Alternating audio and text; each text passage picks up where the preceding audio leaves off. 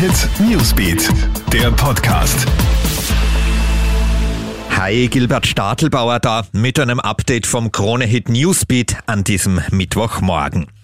Trotz Corona-Pandemie können Konzerte mit tausenden Besuchern stattfinden, ohne dass viel passiert. Das zeigt jetzt ein Versuch in Barcelona. Ende März hat dort ein Testkonzert mit 5000 Besuchern stattgefunden. Unter strengsten Auflagen versteht sich. Jetzt liegen die Ergebnisse vor.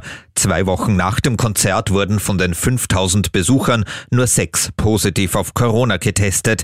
In vier Fällen ist die Übertragung sicher nicht während des Konzerts passiert. In den anderen beiden Fällen könne man das zwar nicht kategorisch ausschließen, höchstwahrscheinlich hat es auf dem Konzert aber keine einzige Infektion gegeben.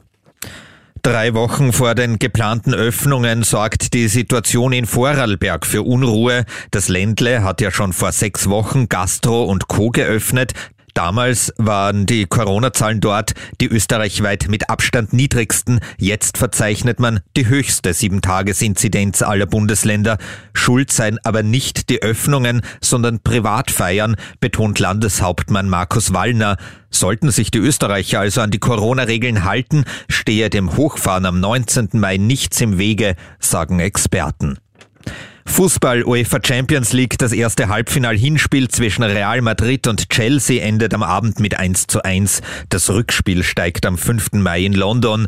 Der Sieger trifft im Finale auf den Sieger der zweiten Halbfinalpaarung Paris Saint-Germain gegen Manchester City und da gibt's heute das erste Hinspiel.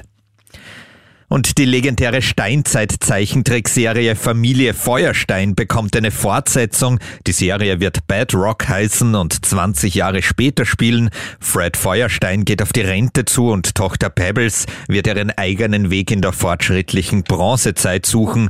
Eine der Drehbuchautorinnen twittert begeistert, Jabba Dabba Du.